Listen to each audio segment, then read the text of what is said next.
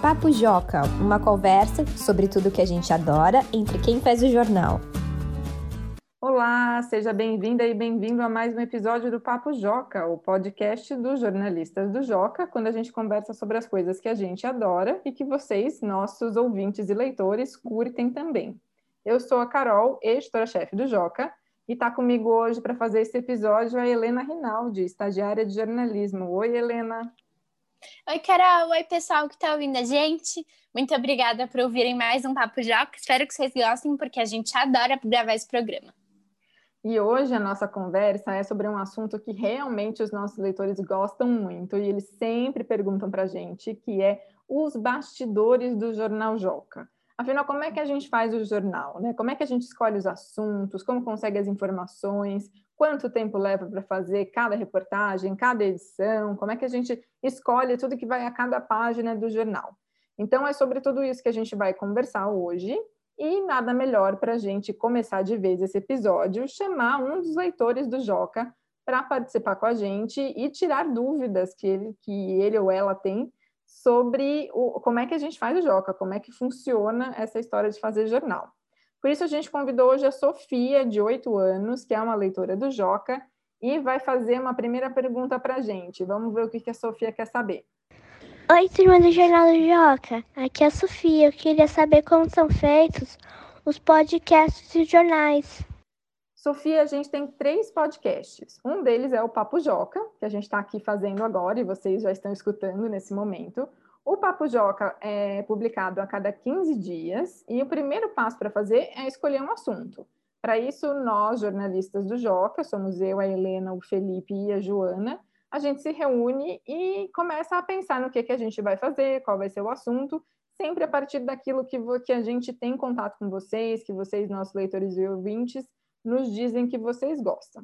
Depois que a gente escolher um assunto, chega a vez de escrever um roteiro. O roteiro de cada episódio é o passo a passo de tudo que vai acontecer, o que é que a gente vai falar, onde é que o leitor vai participar, quando entra a vinheta. Com tudo isso definido, o roteiro pronto, chega a hora de e finalmente a gente gravar o episódio. Como a gente está aqui vivendo esse momento de pandemia, de Covid-19, a gente está fazendo as gravações à distância pela internet, com cada um na sua casa, sempre uma chamada de áudio.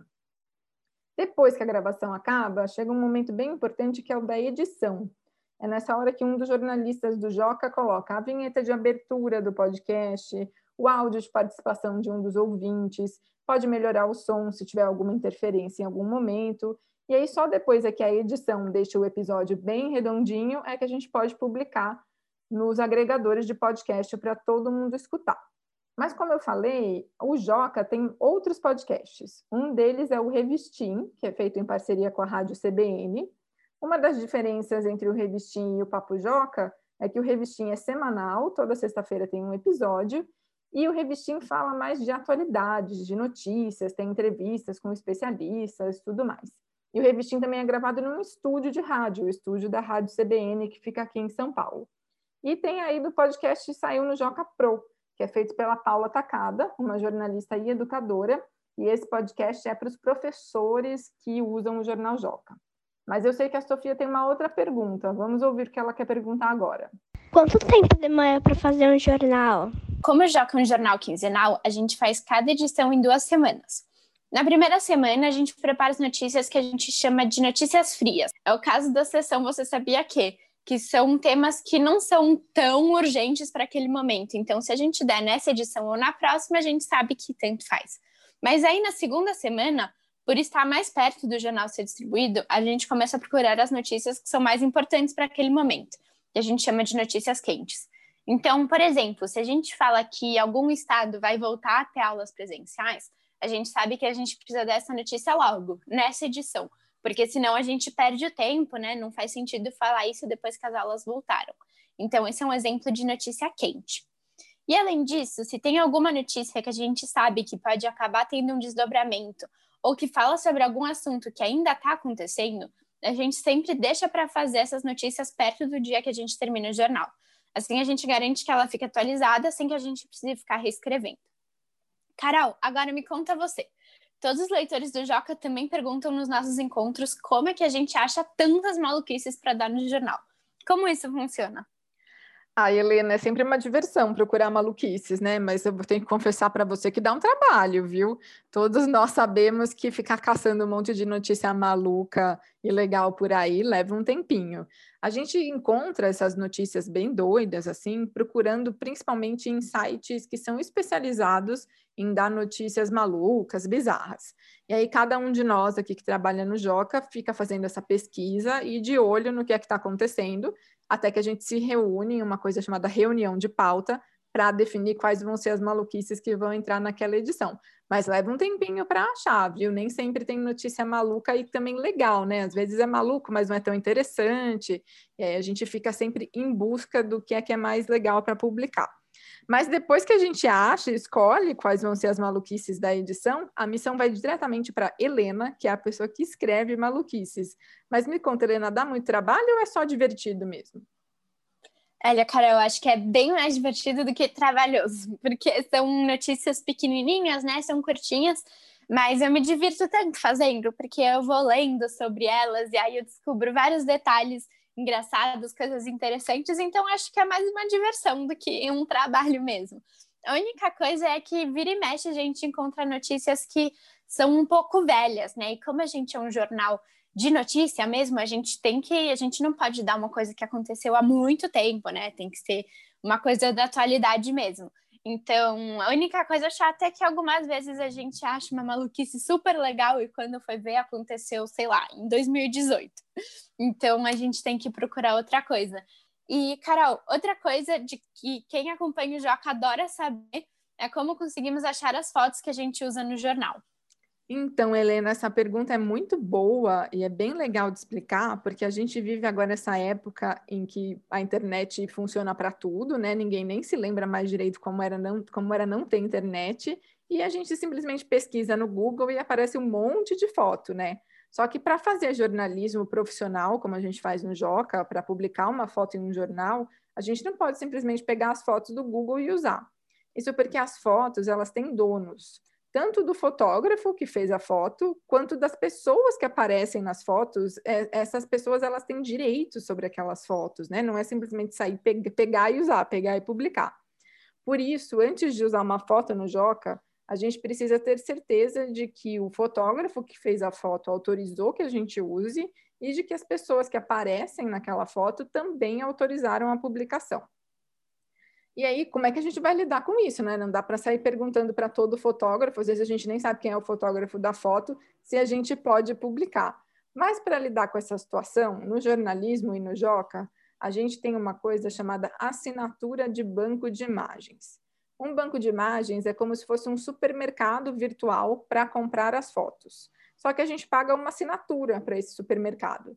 Então, todo mês a gente paga um valor e tem direito a usar uma determinada quantidade de fotos ao longo do ano. E todas as fotos que estão nesse site, a gente sabe que elas estão autorizadas pelos fotógrafos que fizeram a foto e também pelas pessoas que aparecem na foto. Então, a gente pode usar essas fotos que estão no banco de imagem, já que a gente tem uma assinatura do banco de imagem. Agora, Helena, mais uma curiosidade que sempre faz os nossos leitores ficarem de queixo caído quando a gente conta. É como funciona a revisão de português do Joca. Explica para a gente o que, que, isso quer dizer e como é que, que, que isso é importante no nosso dia a dia. Olha, Carol, acho que a gente vai ter que contar um segredo que nem é tão secreto assim.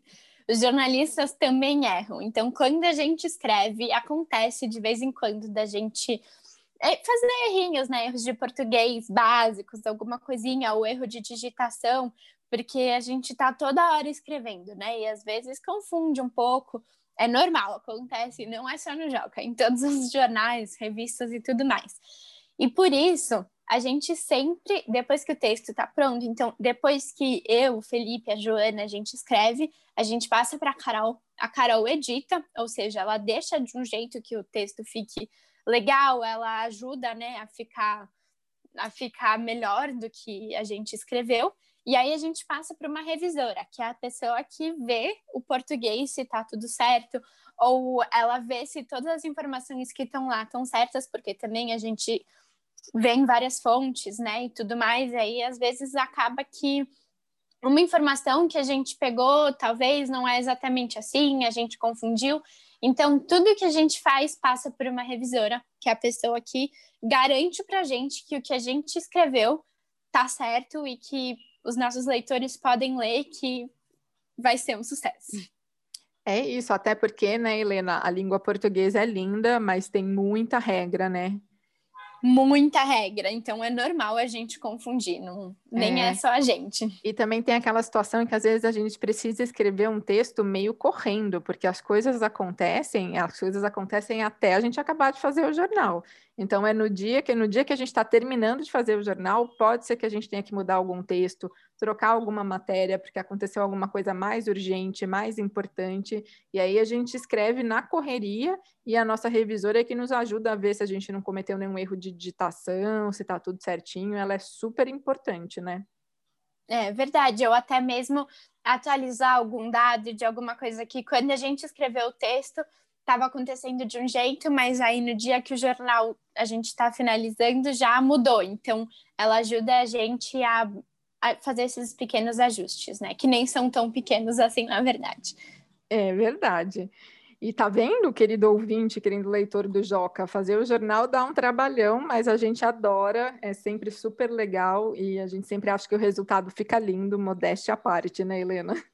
Ah, com certeza, eu sou muito fã do Joca. A gente é fã do nosso próprio trabalho. Com certeza, tem que ser, né?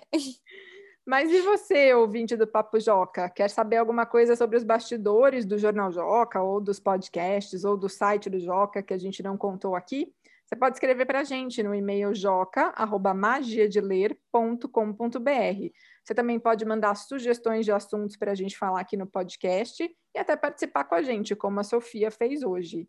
E aí, para terminar, a Sofia, que foi a nossa convidada desse episódio, deixou um recadinho para a gente. Vamos escutar. Lá na minha escola, eu, eu, a gente acompanha os jornais. Continuem assim. Um beijo. Tchau. E esse foi mais um episódio do Papo Joca. Até daqui 15 dias com um outro episódio. E aí, surpresa, quem vem apresentar ainda não sabemos, né, Helena? Tchau, pessoal. pois é. Tchau, Carol. Tchau, pessoal. Obrigada.